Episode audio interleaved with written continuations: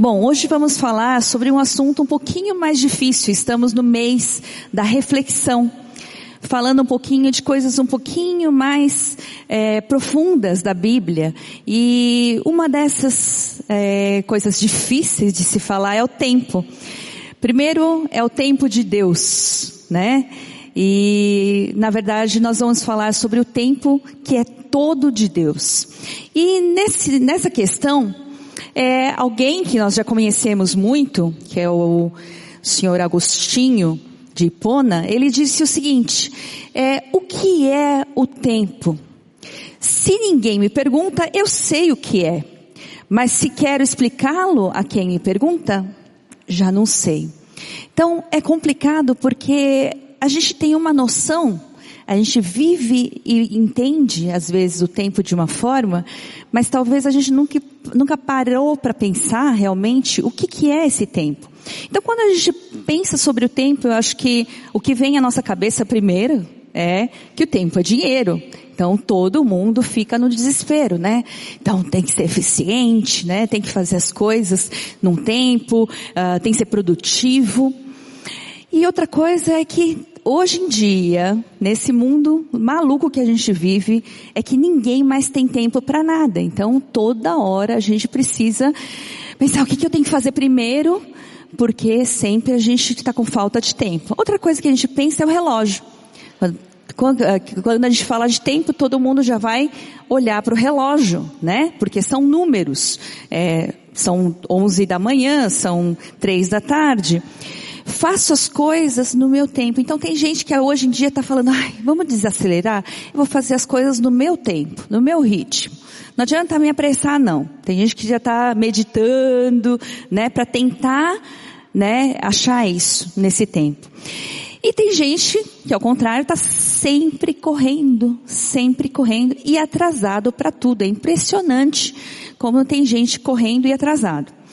E a outra coisa que mexe com a gente no dia a dia, e é, eu acho que é uma das coisas mais difíceis, é a ansiedade. Quando a gente pensa em tempo, é porque a gente tem um compromisso, é porque a gente tem alguma coisa, e a ansiedade, até que aquilo se cumpra, ou até que aquele tempo se chegue, ou até que um desejo, né, é, nosso que a gente tem, causa uma ansiedade enorme. E eu acho que para a gente que segue Jesus, tem uma questão muito complicada, que no nosso dia a dia, quando a gente está num momento difícil da vida, talvez, falar, quando que é esse tempo de Deus? Né? Esse tempo de Deus nunca chega. Parece que é muito difícil esperar por Deus. E aí a gente vai pensar um pouquinho sobre a Bíblia e sobre o tempo que se, que se apresenta na Bíblia. Então, uma pessoa muito, um doutor muito importante da USP falou assim, não existe vivência humana genuína, isolada no tempo e no espaço, é verdade. Mas a gente insiste em não viver essa experiência, essa vivência de fato. E aí, então como é que era isso? O tempo bíblico. A gente vai uh, direto nesse livro, porque esse livro traz umas peculiaridades sobre o tempo muito interessantes para a gente. É Deuteronômio 29, 1 a 15. Vamos ler juntos aqui. São estes os termos da aliança que o Senhor ordenou a Moisés que Moisés fizesse com os israelitas em Moabe, além da aliança que já tinham feito com eles em Horebe. Moisés convocou todos os israelitas e lhes disse, os seus olhos viram tudo o que o Senhor fez no Egito ao faraó, a todos os seus oficiais e a toda a sua terra. Com os seus próprios olhos, vocês viram aquelas grandes provas, aqueles sinais, grandes maravilhas. Mas até hoje, o Senhor não lhes deu mente que entenda, olhos que vejam e ouvidos que ouçam. Esse texto eu não sei se à primeira vista dá para entender muito bem, mas está falando de umas coisas muito interessantes e diferentes. Primeiro ele fala que a aliança está sendo feita em Moabe. E ele fala que já foi feita uma outra aliança em Horebe, que é Monte Sinai.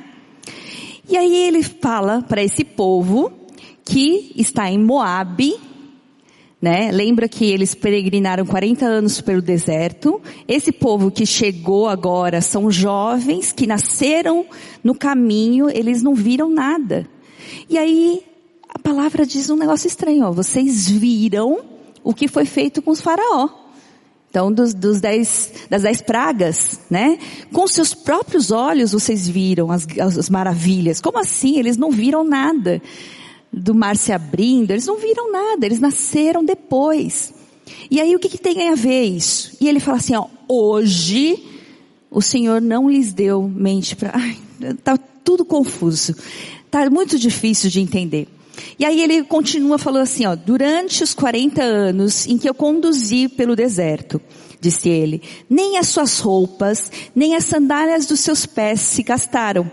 Vocês não comeram, comeram pão, nem beberam vinho, nem qualquer outra bebida fermentada. Fiz isso para que vocês soubessem que eu sou o Senhor, o seu Deus. Que história é essa? O que ele está falando é que quando vocês andaram pelo deserto, Nada, nenhuma roupa se desgastou. Imagina, sapato, né? No caso das sandálias, andar 40 anos no deserto, como assim não gastou? Né? E aí ele fala, vocês não fizeram pão nem vinho, isso aí é feito por ser humano. É um esforço humano. Ele falou, vocês não tiveram que fazer nada. Eu mandei comida e bebida. Então, eu sustentei vocês. Então, para quê? para que vocês soubessem que eu sou o Senhor, o nome dele. Eu sou o Senhor, o seu Deus. Quando vocês chegaram a este lugar, Seom, rei de Esbom, e Og, rei de Bazã, atacaram-nos, mas nós os derrotamos. Conquistamos a terra deles e demos por herança as tribos de Ruben e de Gade e a metade da tribo de Manassés. Peraí, tá muito estranho esse negócio. Tá falando que o pessoal que não viu, viu. Tá falando que é hoje. É, é, não tá dando para entender muito bem. Por quê? Porque o livro de Deuteronômio, ele é um pouquinho diferente. Ele tem algumas coisas que ele é chamado de segunda lei pela Septuaginta. Né? É um entendimento bem equivocado de Deuteronômio 17, 18, que diz uma cópia da lei. E o título em hebraico dele é Estas são as palavras tá? Começa o livro assim. Então o que, que quer dizer o Deuteronômio? Deuteronômio é uma retomada da lei, uma reaplicação dessa lei dada em Êxodo. E aí qual que é a ênfase de Deuteronômio? O que, que ele está falando? Deuteronômio está falando que existe só um Deus. Por quê? Porque todos ao redor de Israel, né, eles estão prestes a chegar ali.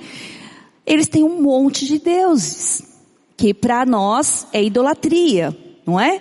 Então, ele está falando, existe só um Deus, e esse Deus fez um negócio muito interessante. Ele falou assim, eu escolhi vocês para vocês serem o meu tesouro pessoal. Vocês são especiais porque eu escolhi, não porque vocês são bons. E aí eu faço uma aliança com vocês e eu cuido, ajo dentro dessa história com meu, essa palavrinha é muito bonita, é hesed, que é um amor, é um amor incondicional, é um amor leal, fiel, que vai até o fim, até que a aliança se cumpra. Então ele não desiste de você. E Deuteronômio fala isso. Por quê? Porque é um momento que precisa ser retomada a aliança depois de 40 anos de peregrinação no deserto. Aí o povo chega, está diante do, da terra prometida, que é habitada por pagãos, e eles adoram outros deuses, muitos outros deuses. Então, antes da morte, Moisés vai lá e fala assim, olha, e ele está diante de uma geração que não conheceu nada de Deus, não conheceu o poder dele, não conheceu os feitos dele, e ele, eles precisam conhecer. E aí ele continua assim, sigam fielmente os termos desta aliança, para que vocês prosperem em tudo o que fizerem. Hoje, todos vocês estão na presença do Senhor o seu Deus, os seus chefes e homens destacados, os seus líderes e oficiais e todos os demais homens de Israel. juntamente com os seus filhos e as suas mulheres e os estrangeiros que vivem nos seus acampamentos, cortando lenha e carregando água para vocês. Está falando assim, ó, hoje todos vocês têm que tomar posição, a sua posição diante de Deus. É isso que ele está falando. E quem? É só um? Só os líderes? Só? Não.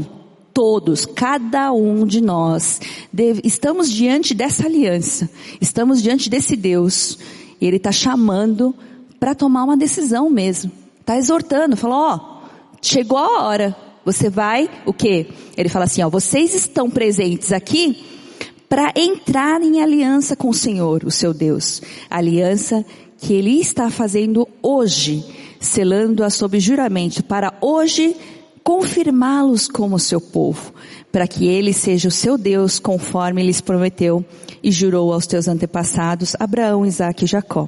Não faço essa aliança sob juramento somente com vocês que estão aqui conosco na presença do Senhor, o nosso Deus, mas também com aqueles que não estão aqui hoje. Então assim, é preciso agora, nesse momento, vocês entrarem na aliança. Como? De cabeça. Não dá para ficar com um pé aqui, um pé ali e achar que as coisas vão acontecer. Deus está chamando a gente para dar uma resposta. Porque Ele já disse, eu sou o seu Deus. Eu escolhi você. Agora, e qual que é a tua resposta? E ele fala que isso é hoje. Mas é muito estranho esse tempo. Como é a gente pode entender esse tempo que aparece na Bíblia e que faz diferença a gente entender para o dia de hoje? Primeiro, antes para entender, antes de entender ah, o tempo da Bíblia, a gente precisa entender dos outros, senão a gente não vai entender a diferença.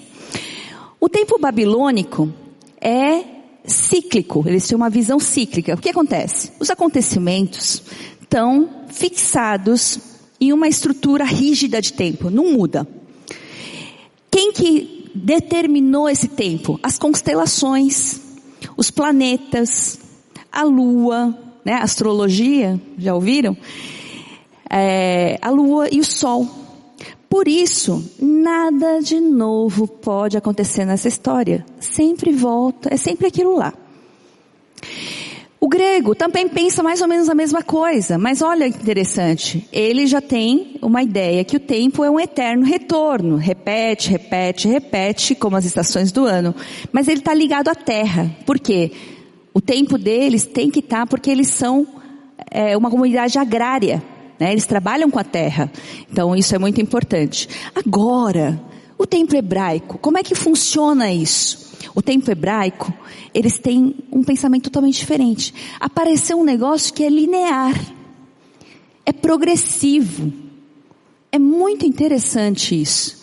É que, em virtude dessa é, visão única de história. O que, que é história?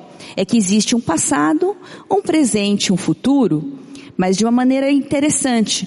É que Deus, que está acima do tempo, ele está comprometido com esse povo que é escolhido através da aliança, e aí está interagindo o tempo todo com eles. E aí, como Deus vem, se revela, faz coisas novas, então todo dia eles podem esperar um tempo diferente.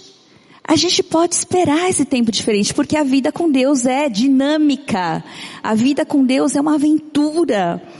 E a gente tem essa expectativa de que Deus se revele de maneira especial e decisiva. Então, quem está achando que a vida está monótona, será que a gente está nesse tempo de Deus? Será que a gente está alinhado com isso? Se Deus podia encontrá-lo em qualquer lugar e momento, pois toda a história estava é, sob o domínio dele, o que dá um senso de pro, pro, propósito e progressão.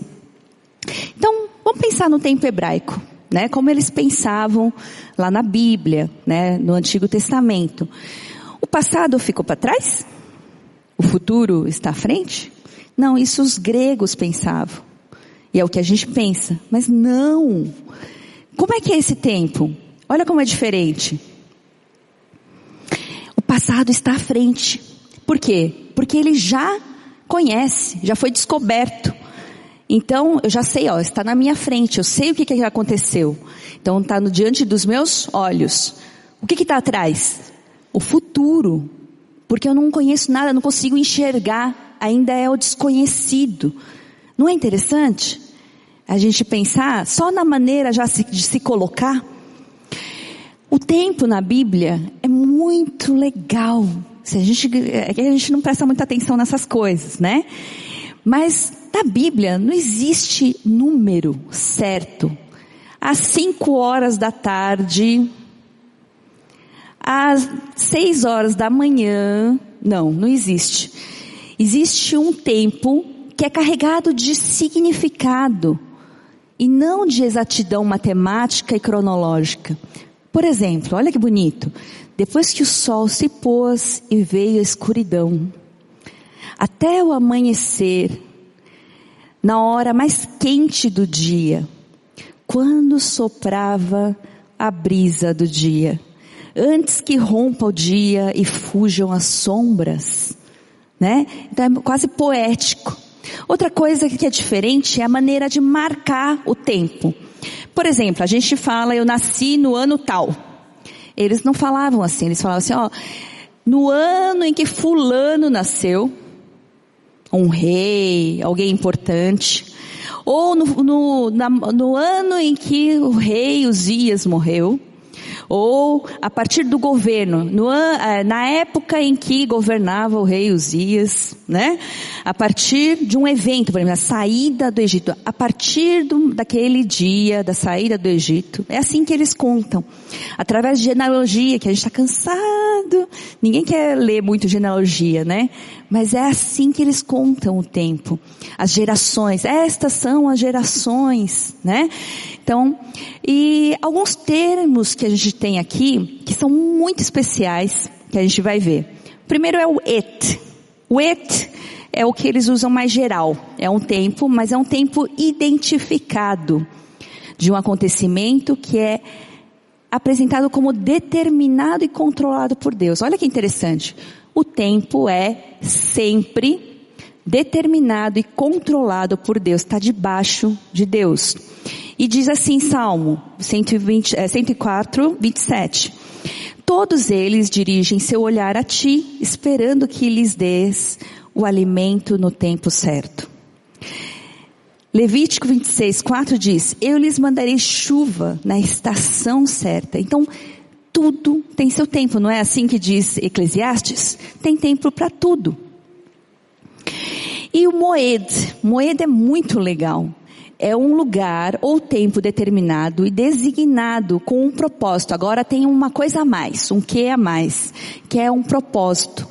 E esse propósito, que é, por exemplo, a festa designada, é, aparece muito na Bíblia. Essa palavrinha aparece 223 vezes no Antigo Testamento. O que, que, são essas festas que Deus determinou e fixou lá em Levítico 23? Eles são as festas fixas designadas pelo Senhor. Por quê? Porque eles marcam o momento muito especial que Deus vem e a presença de Deus fica no meio do seu povo. Esse é o tempo com Deus. É o tempo que você passa diante de Deus. E lá eles tinham essas coisas interessantes. A Páscoa, né, que nós conhecemos, que é mais ou menos em março, abril, nosso calendário, que é na primavera. O pão sem fermento, né, os primeiros frutos, tá? Também todos na primavera. E mais ou menos 50 dias depois, que é sete semanas, a festa das semanas ou do Shavuot, que é, depois virou Pentecoste, né, pra gente. E no outono tem a festa das trombetas, ou também o ano novo, que é o Rosh Hashanah, e o dia da expiação Yom Kippur, e tabernáculo Sukkot. Uma festa que aparece um pouquinho mais tarde é das luzes, da Hanukkah, que hoje a gente pode ver nos bairros judaicos, eles comemoram ainda perto do Natal, tá? As festas anuais, então esses momentos, todos eles têm um significado muito importante. O que é o Rosh Hashanah, que é o ano novo? Significa cabeça do ano. Deus, é o aniversário do, da criação. Deus criou o mundo e ele continua, ele vai renovando todo ano. É como se tivesse um contrato sendo renovado todo ano. O Yom Kippur, o dia da expiação, é o dia do julgamento, da purificação e do perdão. Deus perdoa, é um Deus, é uma, talvez a gente não entenda muito bem no Antigo Testamento, mas é um Deus bom, é um Deus de graça, é um Deus de perdão. Ele sempre está buscando o ser humano. O Sukkot, ou tabernáculos, ou cabanas, né, é, comemora a peregrinação do deserto. É a habitação, como quando Deus veio habitar no meio do seu povo. E aí mostram a provisão de Deus. O Pessah, que é a Páscoa, é a festa que comemora o êxodo, a saída é, e a libertação do Egito antes de Jesus trazer a libertação plena da escravidão, do pecado. Shavuot, semana, eh, semanas ou Pentecoste, é comemorando o, a experiência com o divino.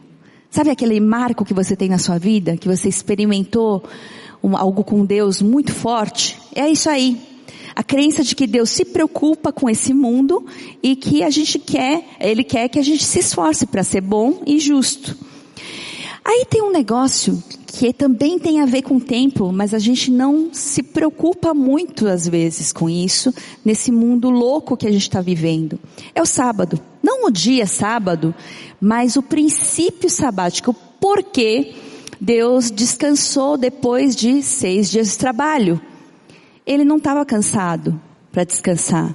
Ele deu o exemplo, porque é algo importante. Por quê? Quando guardamos o sábado, descansando dos nossos trabalhos, de tudo que a gente pensa, fica preocupado, a gente reconhece o quê? Que a nossa vida é sustentada por Deus. A gente precisa descansar nele. Descansar de nossos trabalhos, labores, porque sabemos que a nossa esperança está no Senhor, não em nosso trabalho. O repouso sabático também reflete nossa esperança maior no Senhor, por quê? Porque é Ele que sustenta. Não adianta você se preocupar. Quem sustenta a vida, quem está trabalhando e agindo, fazendo as coisas acontecerem, não somos nós. É Deus. Participar do repouso também dá uma significação, porque a gente reflete, para para refletir o que a gente está fazendo. É muito difícil hoje em dia a gente parar para pensar, porque a gente estava sempre muito ocupado. Sempre muito ocupado para pensar nas coisas que Deus tem feito. A gente não consegue nem enxergar. Por isso que a Bíblia diz que Deus, hoje, Deus não deu a mente para que eles entendam. É porque às vezes a gente está vendo, mas não consegue entender, não consegue enxergar. E aí vem uma palavrinha muito interessante que é o Hayom.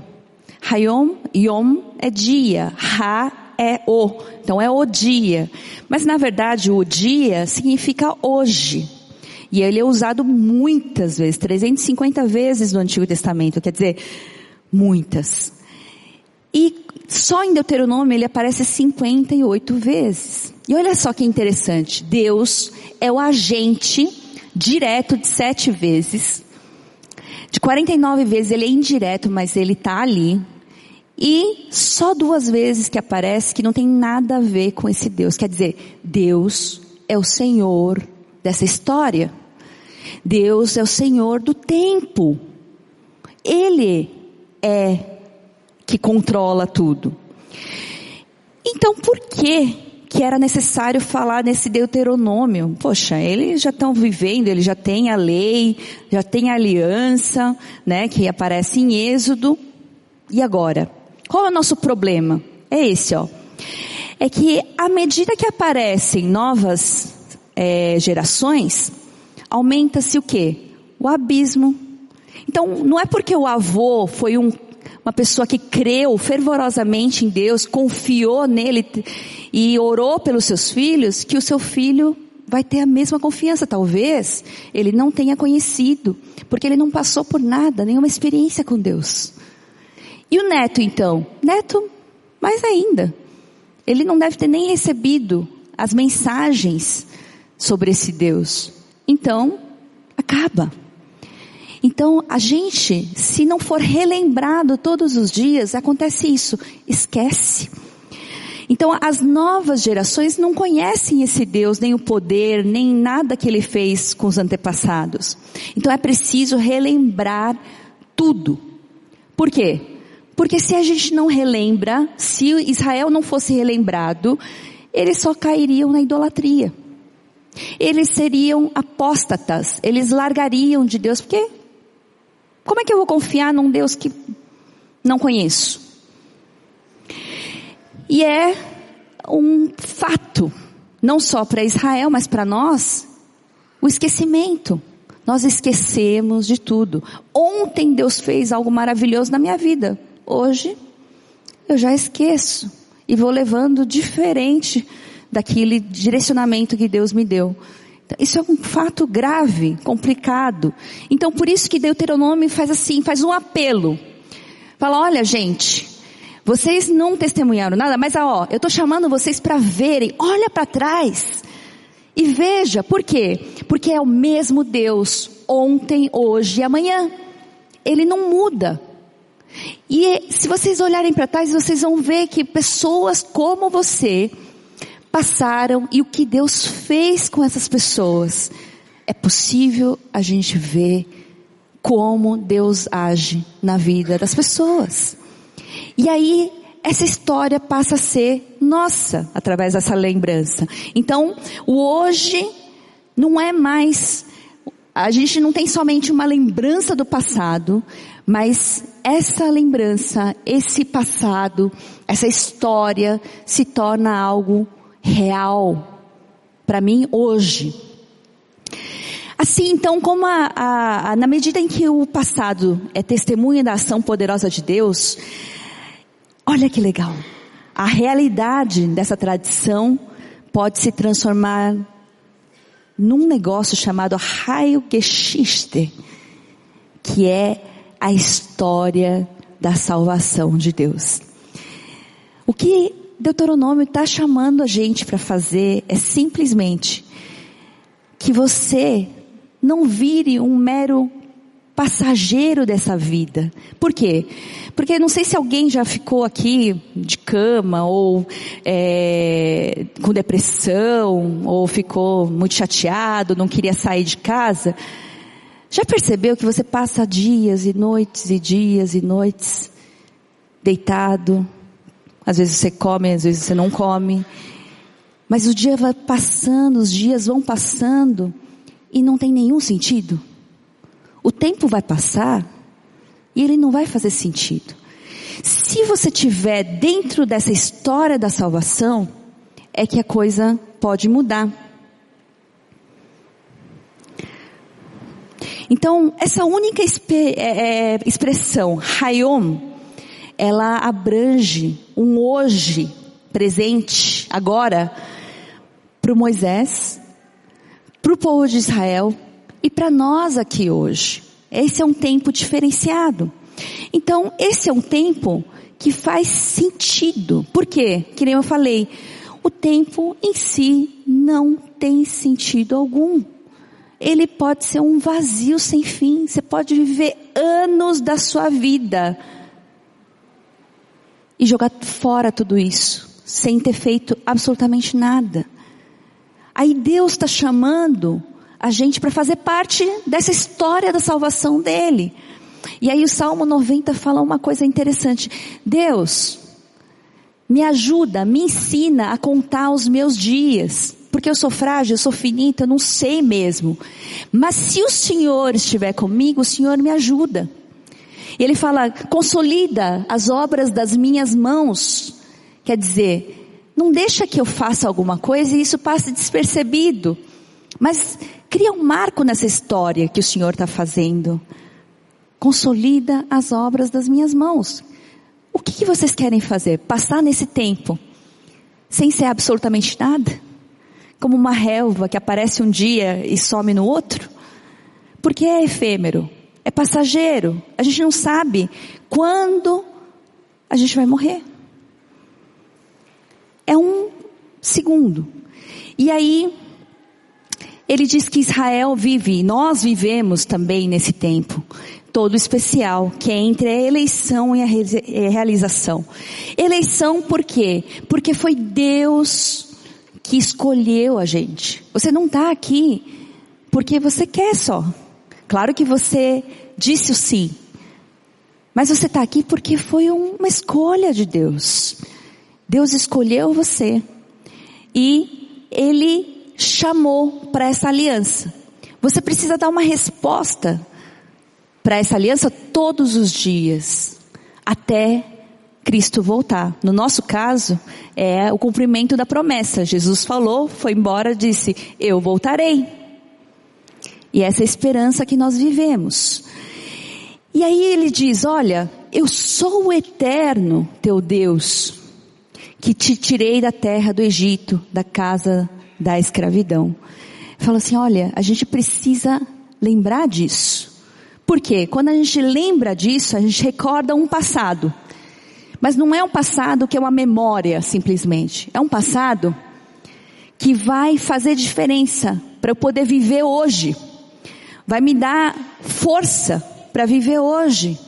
Construir, fazer diferença hoje, para que eu tenha um futuro melhor. Não para mim, mas para tudo. Não é individual, aqui é algo coletivo. Deus está chamando o povo de Deus, todos, líderes, o trabalhador, estrangeiro, todo mundo que vive lá, para fazer isso, essa diferença. Então, qual que é a questão? O nosso passado, ele deve, a gente deve lembrar do que Deus fez. Quantas vezes a gente vai vivendo, vivendo, vivendo, e a gente não consegue enxergar como Deus nos trouxe até aqui. Até aqui o Senhor nos ajudou, não é assim? A gente precisa lembrar disso, porque isso vai fazer muita diferença na hora de viver o hoje. Porque isso vai trazer algo que é muito importante na Bíblia, que é a gratidão. Sem gratidão, a gente não tem como avançar. Porque eu não vou conseguir viver hoje bem feito. E aí o presente deve se viver intensamente. A gente deve trabalhar, a gente deve construir, porque é só hoje que eu posso fazer isso. Eu não posso fazer isso amanhã, não posso fazer isso ontem, só hoje, agora. É o presente que eu consigo viver. E o futuro, então, eu posso ter um negócio chamado esperança. Já viram, gente, que não tem esperança na vida? Eles não conseguem dar um passo mais fica parado no mesmo lugar, sempre olhando para trás, vivendo no passado. Por quê? Não tem essa esperança que nós temos.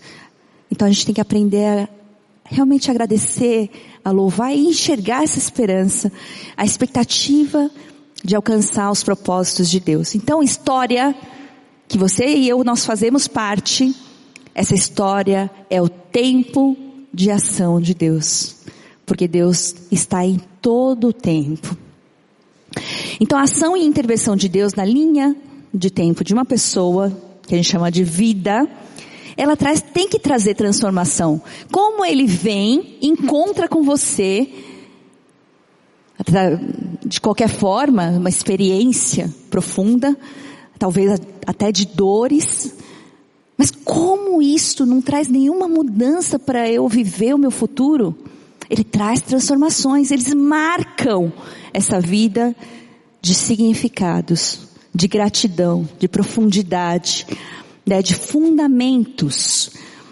E aí, a ação de Deus não se restringe então a nós como indivíduos. Não sou eu. A gente precisa viver junto, em comunidade. É isso que ele está falando. Pessoal, não dá para fazer isso sozinho. Vocês precisam caminhar juntos. E aí traz essa ideia para toda a humanidade. Então nós fomos chamados para fazer diferença nisso. E aí uh, vem a parte importante no final. Hoje é um desafio que Deus tem para gente. Ele está falando: eu estou fazendo a aliança com vocês. Eu estou chamando vocês para entrarem, não de qualquer jeito, de cabeça Esperem em mim e vejam o que eu posso fazer, porque o tempo todo é de Deus. É Ele que comanda tudo. Então coloca a tua ansiedade, o teu, a tua dificuldade, tudo isso, porque é Ele que está no comando dessa história. Está passando por um momento difícil? Deixa nas mãos de Deus. Lembra do princípio sabático? Então o tempo e você vai viver fazendo a diferença no seu dia a dia. E esse Walter Reffeld, que a gente falou no começo, ele deixou uma palavra muito interessante no livro dele. Ele fala assim, ó, é do sagrado que o homem tira o sentido da vida. E aí, em Deus é que a gente acha força e confiança para enfrentar vitoriosamente os inúmeros desafios do cotidiano. Sem Deus é impossível a gente fazer isso, porque não tem da onde tirar força. Do tempo sagrado, portanto, o caráter passageiro do tempo, a nossa vida que seria um nada passando por essa, esse mundo, ele é superado e nele se fixam os aspectos existenciais da eternidade. Deus consolida as obras das minhas mãos. Deus faz com que eu faça a diferença e marque a história que o Senhor está fazendo, a história da salvação. O pensamento bíblico, o tempo, o momento presente e o espaço articulam igualmente a identidade, a nossa identidade tem que estar nessa vida com o Deus, que é ser chamado de personalidade corporativa, juntos, comprometidos com Deus pela aliança. Amém?